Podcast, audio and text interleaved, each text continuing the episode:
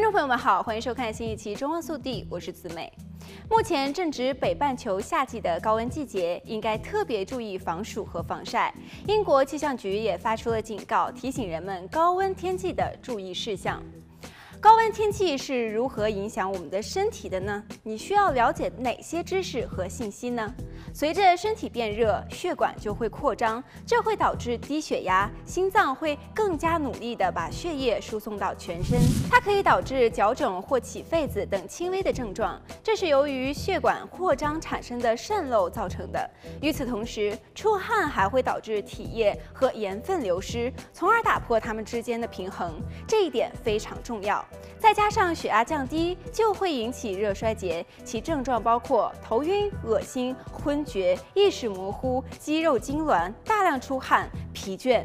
如果血压过低，还会增加心脏病发病的风险。那么身体为何做出这样的反应呢？这是因为我们的身体无论是在暴风雪还是热浪中，都试图将体温维持在摄氏三十七点五度左右。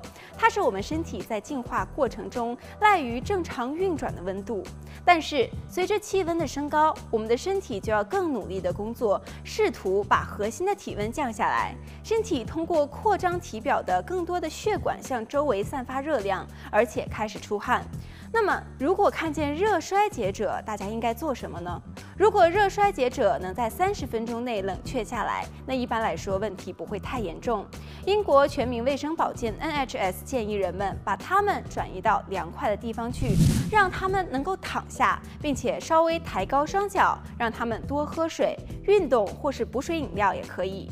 为皮肤降温，可以往他的身上喷水，或者用海绵来擦拭并扇扇子。在他们的腋窝或者是脖子处放冷敷袋也是可以的。但是如果他们在三十分钟内都没有能够好转，接下来可能就是中暑了。